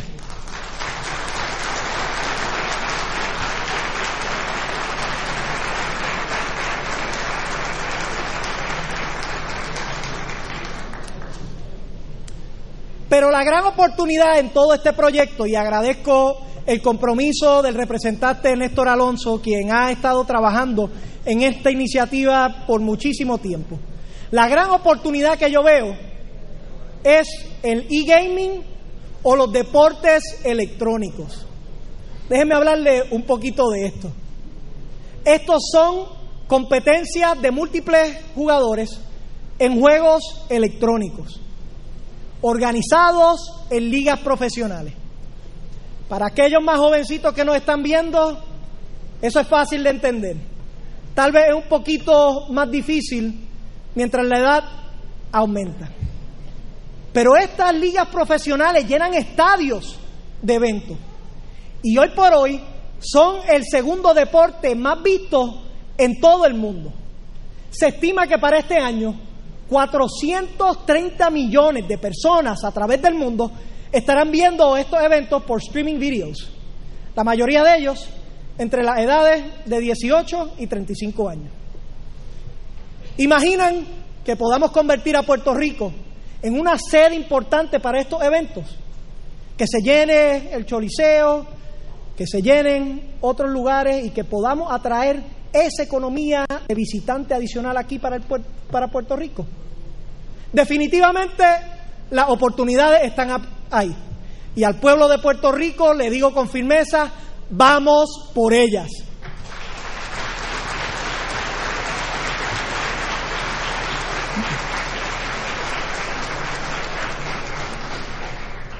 La energía representa un cambio fundamental en la manera en que operamos. Si bien es cierto que ayuda la economía, hay otros sinnúmero de valores que son importantísimos y que se, tienen que ser recalcados aquí La oferta de energía debe ser un derecho fundamental. La producción debe ofrecer opciones, no tan solo de compras, sino de la propia producción. El consumidor debe estar al centro del nuevo modelo, promoviendo energía renovable y generación distribuida para mejorar el impacto a nuestro ambiente. Esta es otra área difícil donde hemos podido trabajar en consenso y en equipo, integrando a ese esfuerzo legisladores de todos los partidos. Yo quiero agradecer, en primer lugar, a los presidentes de ambos cuerpos por darle curso a este esfuerzo. Y también quiero agradecerle el esfuerzo del senador Larry Selhammer, el senador Eduardo Batia, el representante Víctor Párez y muchos otros que han demostrado compromiso y liderato en esta gestión.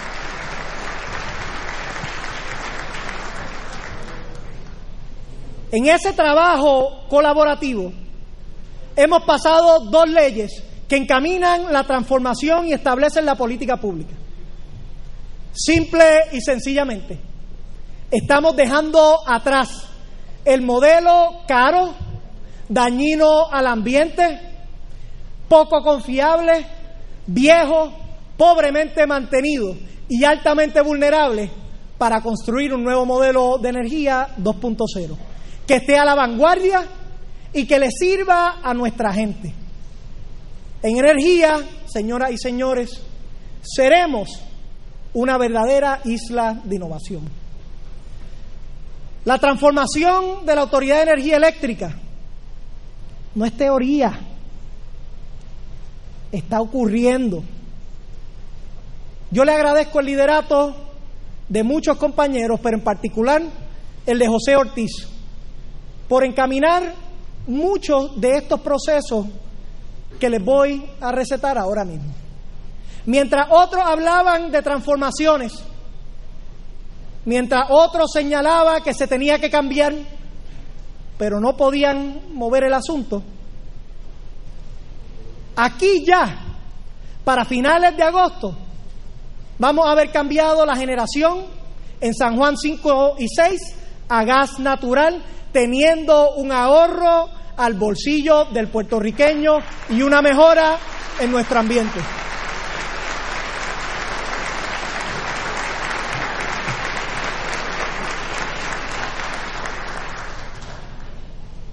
En las próximas semanas estaremos renegociando y sacando proyectos tangibles para sobre 300 megavatios de construcción de energía renovable a través de todo Puerto Rico. Proyectos que ya están listos para ejecutarse y lo que necesitan es ese último empujón. Vamos a estar trabajando para poder lograr ese objetivo. se adjudicará también para este año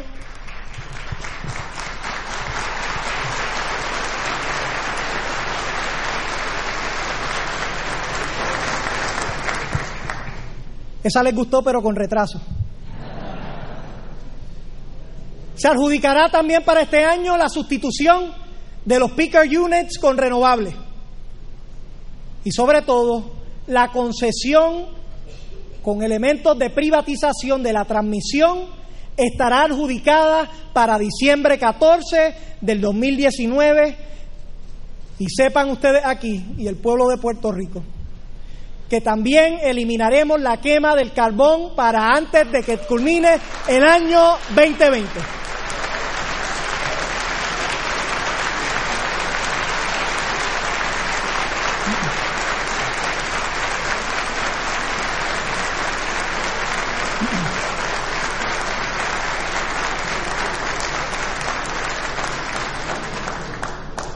Recuerdo los ruidos del no se puede.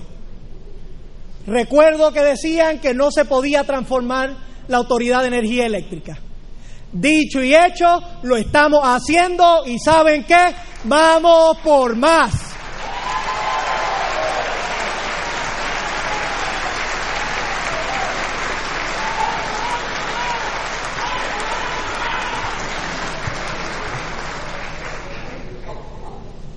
Es importante para mí darles una rendición de cuentas sobre nuestro proyecto de mejoramiento de carreteras y del programa Abriendo Camino. Le agradezco a Carlos Contreras y a la ingeniera Aguilar por el trabajo que están haciendo. En la Autoridad de Carreteras y Transportación hemos logrado iniciar con el programa de obras permanentes más agresivo en las pasadas décadas. Esto sin contar las obras de emergencia relacionadas con el huracán María. Durante el año 2018 se contrataron un total de 306 millones en programas de abriendo caminos, alivios de congestión y otros proyectos de programas federales.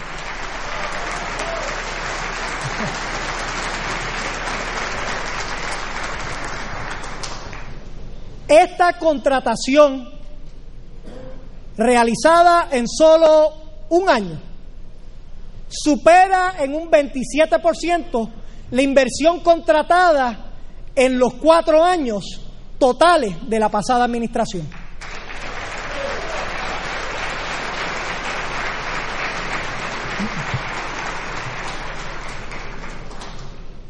El programa Abriendo Caminos está buscando a nuestro, beneficiando a nuestros ciudadanos en las carreteras PR2, en el oeste, norte y sur, el expreso Luisa Ferré entre San Juan y Ponce, la PR1, Avenida de Diego, expreso Kennedy, la PR200 en Vieques.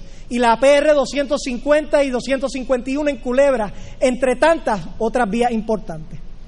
En los cuatro años de esta administración, la ACT contempla ejecutar obras permanentes por más de 1.500 millones de dólares, lo que equivale a un incremento de 400% sobre la obra comenzada por el pasado gobierno. Hemos depositado ya más de 140 mil toneladas de asfalto. Al terminar el cuatrenio, habremos impactado carreteras en todo Puerto Rico.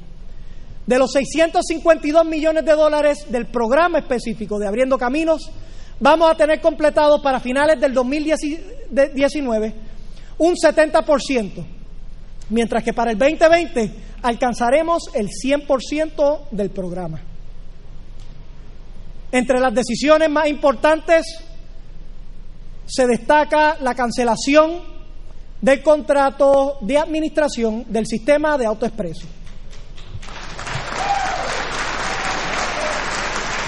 Se eliminaron las multas y no se emitirán multas nuevas hasta tanto se realicen las mejoras del sistema.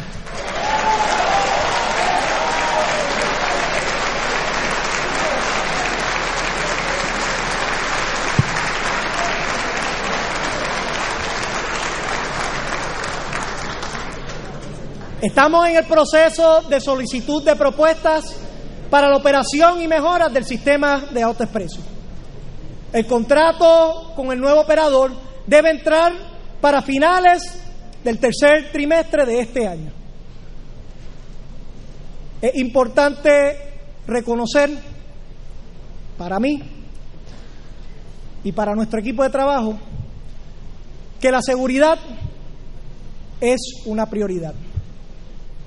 Vamos a continuar asignando mayores recursos para poder combatir el crimen efectivamente, hacer nuestras calles más seguras e implementar la estrategia a largo plazo de mano amiga.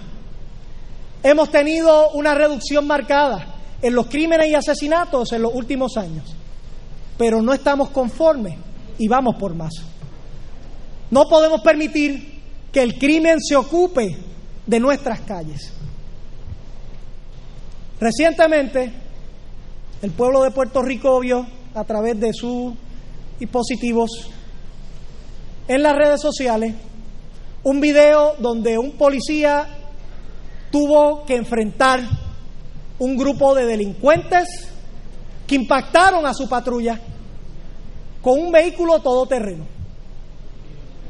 El oficial de orden público se mantuvo en control en ese momento tan difícil donde todos escuchamos, todos escuchamos cómo se vio amenazada su vida.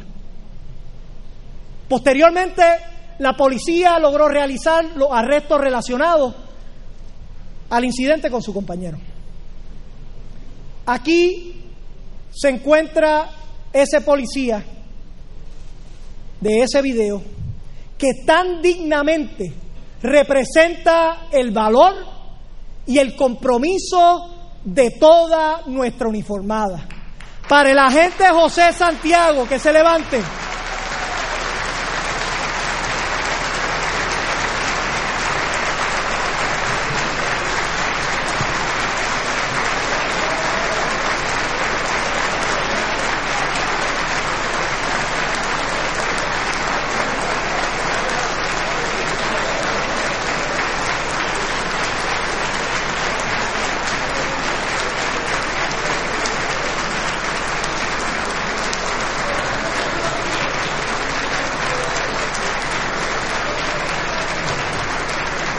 Gracias, José. Gracias por sacrificarte por las vidas de todos los puertorriqueños. Gracias a tu familia por permitirte hacer este trabajo tan, tan importante para proteger a nuestros hijos. Y gracias a toda la uniformada de Puerto Rico. Sepan ustedes que vamos a estar trabajando para mejorar sus condiciones y para evitar que los criminales ocupen nuestras carreteras.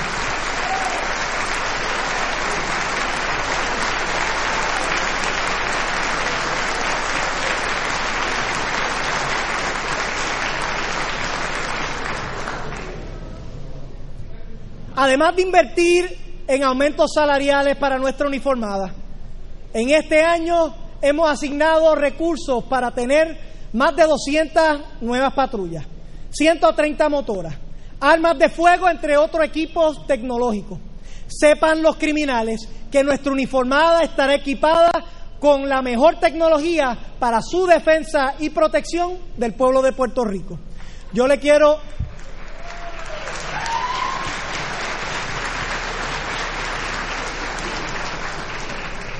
Yo le quiero agradecer al secretario Pesquera por su trabajo y su compromiso con Puerto Rico. Gracias por dedicarle tiempo, gracias por dedicarle corazón y gracias por su servicio.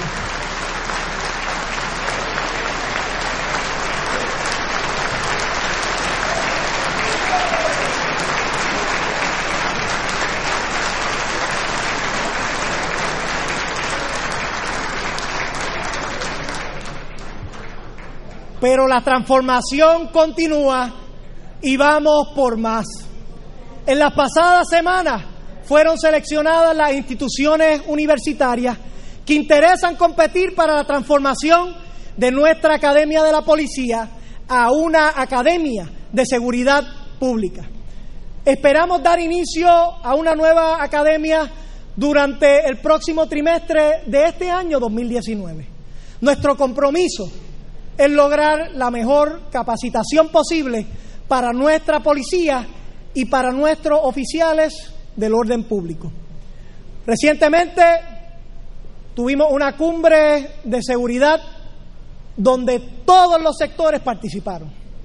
De nuevo, evidencia de que podemos trabajar en conjunto para atender grandes problemas de nuestra sociedad.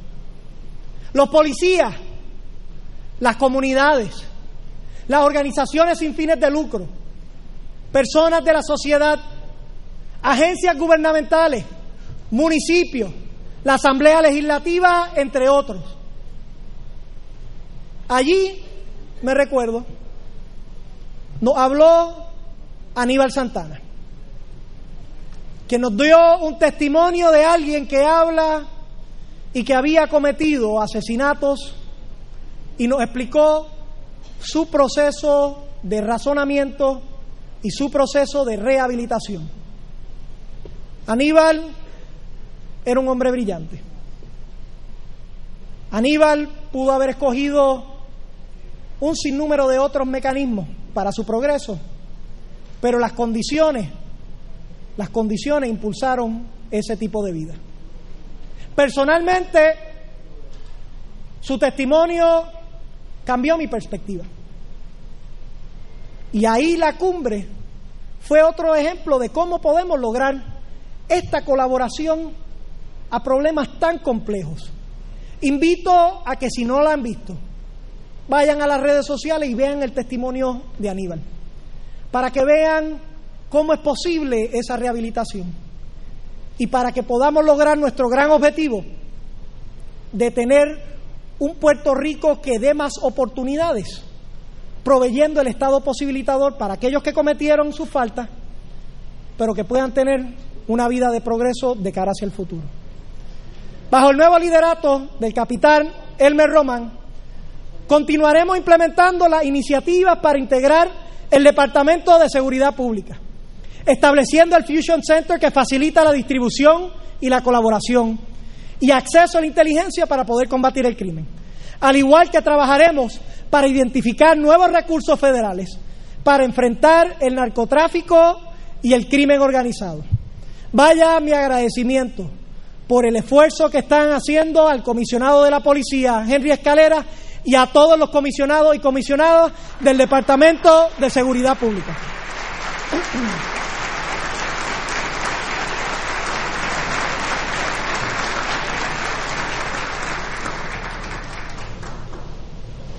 Que quede claro, vamos a defender el retiro de los policías, vamos a buscar nuevos recursos para ellos.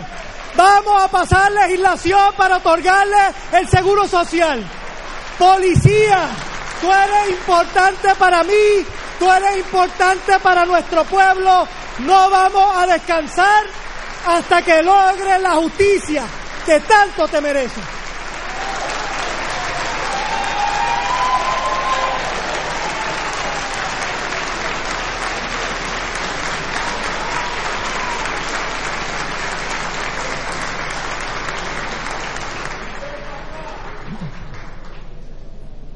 Los sistemas de salud en Puerto Rico han sufrido cambios.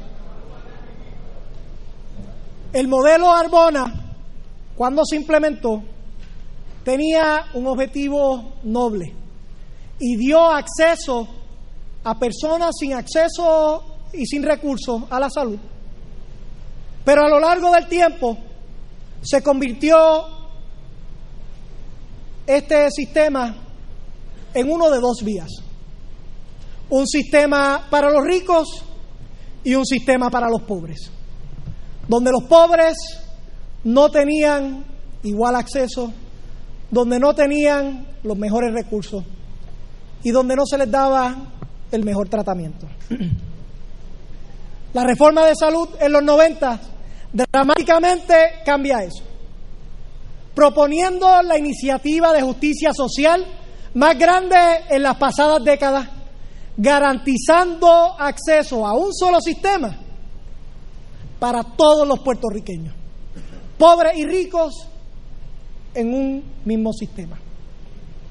No obstante, pasa el tiempo y también tenemos que modernizar. Tenemos que cambiarlo. Tenemos y teníamos que dejar atrás el monopolio regional de las aseguradoras y brindarles acceso libre a los puertorriqueños a escoger servicios a través de todo Puerto Rico. Ese cambio, mi hermano y hermanas, se logra con el nuevo modelo de salud vital. Ahora es una sola región. Ahora todos los pacientes, tú tendrás el poder de escoger tu asegurador y tu proveedor, sin limitaciones por barreras geográficas, y poder cambiar si no estás satisfecho con ese servicio. Eso, eso es poder en las manos de los puertorriqueños. Eso es lo que me refiero cuando hablo del Estado posibilitador. Hemos detenido la tendencia en el éxodo de los médicos especialistas. Inauguramos operaciones en el Centro Comprensivo de Cáncer. Se crearon las unidades para detectar fraude y tener un sistema más efectivo. Les reitero que continuaremos asignando los recursos necesarios al centro médico para que continúe sirviéndole a la amplia población que allí se atiende. Pero como parte de nuestro compromiso de lograr mayor acceso a servicios de salud de calidad, también debemos procurar acceso a medicamentos a precios razonables. Con el transcurrir de los años, el costo de los medicamentos se ha convertido en una carga económica para gran parte de nuestra población. Esto simplemente es inaceptable. Para ello, propongo añadirle a la Ley 7 del 2019 que ordena publicar los precios en un portal de los medicamentos más utilizados lo siguiente. Número uno, regular las PBMs que pueden ser causantes de las alzas de medidas de los precios en medicamentos al retener lo que se debió haber lo que debió haber sido un ahorro o se le llamaba un rebate para las aseguradoras o clientes que controlan a esos PBM. Ante esa situación, estamos solicitando que esta Asamblea Legislativa apruebe el proyecto del Senado 218, un proyecto trabajado en consenso y que quiero reconocer el liderato del senador Dalmau, el liderato del senador Vargas Pidot, el liderato del senador Chayán Martínez, el liderato de la senadora Migdalia Padilla, entre otros tantos que han colaborado para hacer este proyecto. Vamos a darle adelante ese proyecto que pretende regular el eslabón de la cadena de, de, distribución tal y como nos comprometimos en el plan para Puerto Rico. En segundo lugar, en segundo lugar, estoy sometiendo a legislación para requerir a los manufactureros y a los distribuidores que notifiquen y justifiquen al gobierno antes de adoptar un aumento de precio de más de un 16% a los medicamentos genéricos.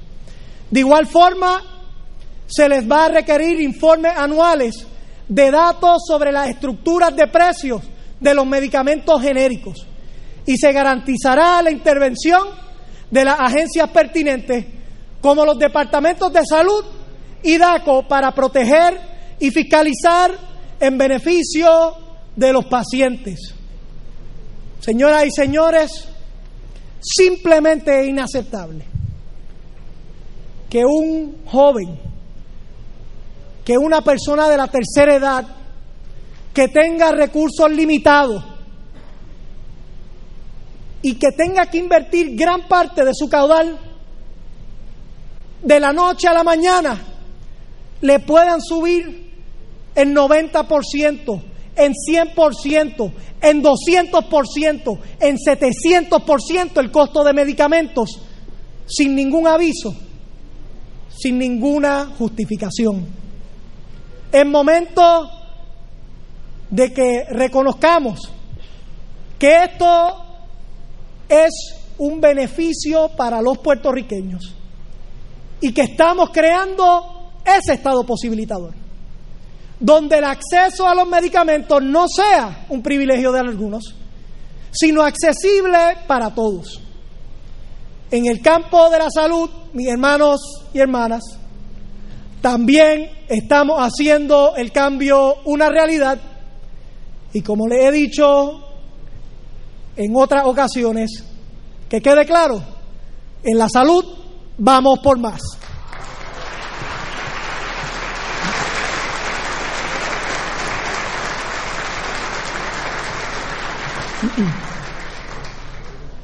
En la educación ya está en marcha la transformación más abarcadora en la historia del sistema público. Una verdadera reforma para nuestros niños, una reforma para nuestro futuro. Decían que no podíamos tener escuelas alianza, que no podíamos dar vales educativos, que no podíamos profesional, profesionalizar y darle más oportunidades a los maestros y que no podíamos establecer educación temprana con el kinder de transición. Dicho y hecho, lo estamos haciendo y vamos por más.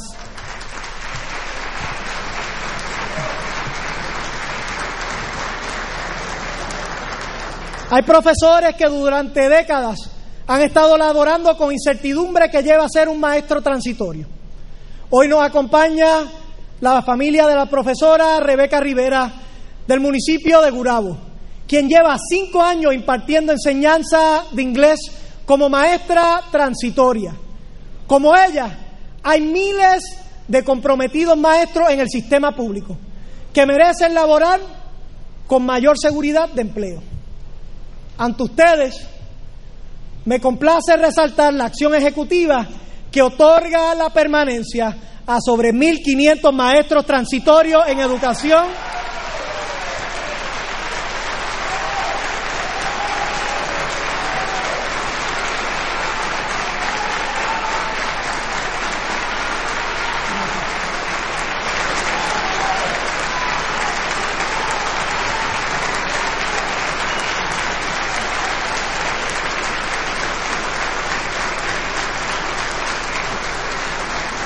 Y a la profesora y los otros 1499, yo les digo, no se ocupen, yo sé que quedan otros, pero ¿saben qué? Vamos por más.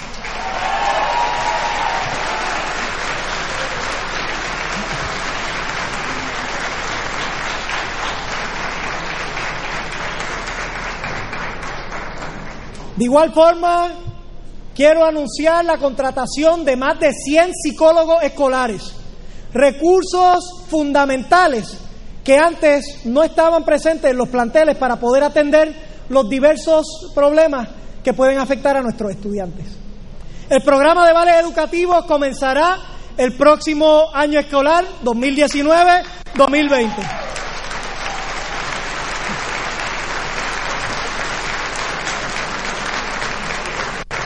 En esta reforma también quiero destacar el trabajo inmenso que llevó a cabo el senador Abel Nazario y el representante Guillón.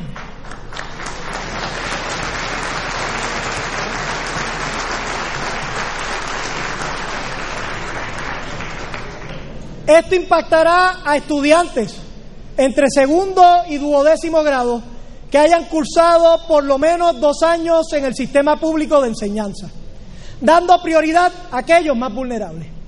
Con la transformación del sistema educativo, a partir del próximo semestre los estudiantes de kinder a tercero tendrán acceso a utilizar dispositivos tipo tablet durante las sesiones de clase de acuerdo al plan establecido por los maestros.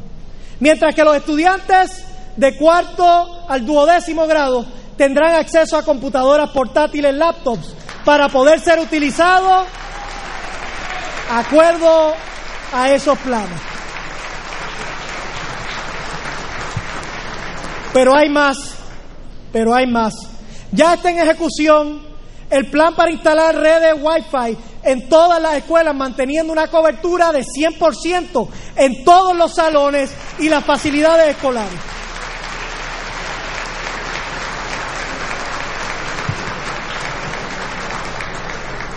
La meta durante el próximo año escolar será lograr un aumento en el ancho de banda en todas las escuelas hasta alcanzar 750 megabytes. En la materia tecnológica, en las escuelas, también estamos haciendo del cambio una realidad. Y como todas las demás áreas educativas, les reitero nuestro compromiso de que vamos por más.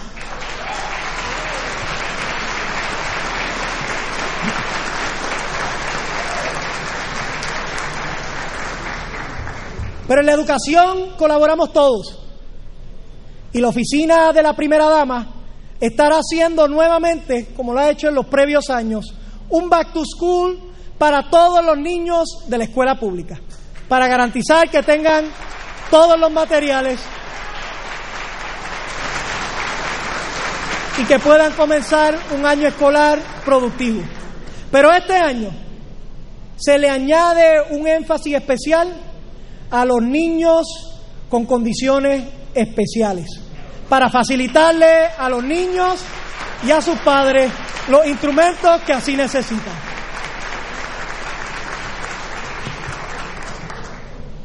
También la oficina de la primera dama estará impulsando un programa piloto del segundo desayuno o el second breakfast en un grupo de escuelas.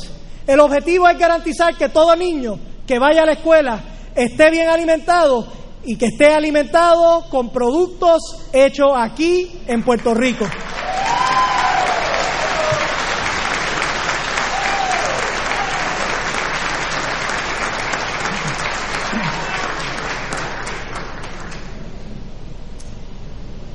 El cambio y la transformación también deben llegar a la educación superior, reconociéndola como un derecho fundamental para nuestro pueblo. Como otras iniciativas de política pública o tecnología disruptiva. El enfoque comienza dirigido a los que no tienen acceso en este momento a esa educación superior, a esa educación universitaria. La idea se basa en el concepto de abrir las puertas a los que hoy se les niega la oportunidad aún teniendo los méritos. Es decir, conlleva construir un mecanismo para aquellos que no pueden o que no han podido acceder a la educación universitaria por motivos de dinero, por motivos de tiempo, por motivos de distancia, por motivos de trabajo, por condiciones familiares que así lo imposibilitan. A estos es que le estaríamos ofreciendo un mecanismo para así poder hacerlo. Aquel joven que tal vez tiene varios trabajos, que me está viendo ahora mismo, y que le gustaría tener esa educación, pero los tiempos no cuadran y le tiene que proveer a su familia. Aquella persona de la tercera edad que aún culminado gran parte de su trayectoria quiere seguir aprendiendo aquella mujer jefa de familia que sigue buscando esa oportunidad y que reconoce el valor de un certificado y de un grado universitario para poder lograrlo. La tecnología hoy nos permite hacer estos cambios.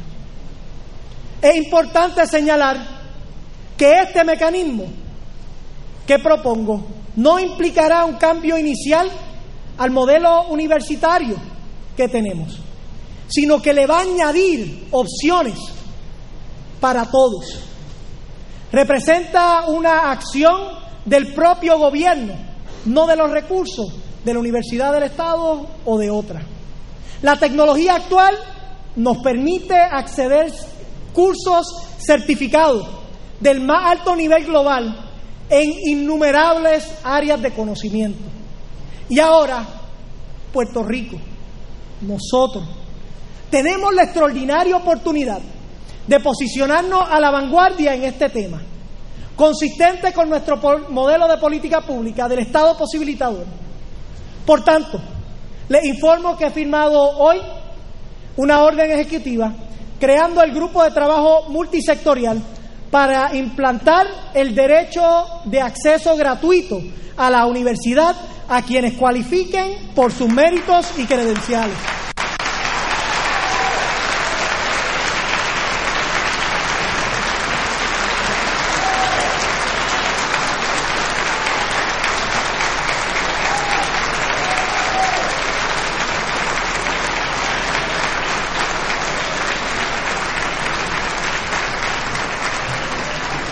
Es pensar diferente, es no hacer más de lo mismo, es reconocer que no es cuestión de mirar a los mismos modelos, sino de innovar y de poder insertarnos para darle oportunidades a esos que no tienen.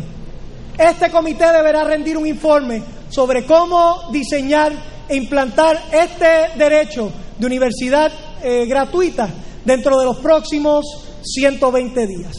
Ahí comenzamos una transformación que puede impactar a Puerto Rico y al mundo entero. Y como en todo lo que hemos hecho y hemos hablado, vamos por más.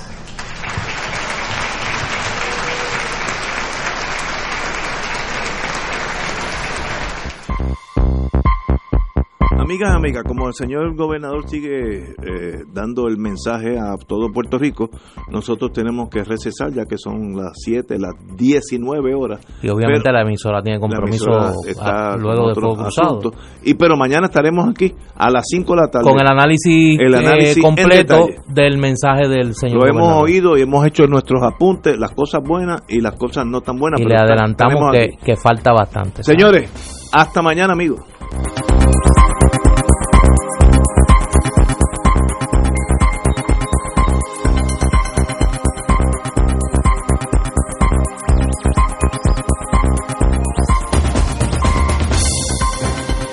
Esta emisora y sus anunciantes no se solidarizan necesariamente con las expresiones vertidas en el programa que acaban de escuchar.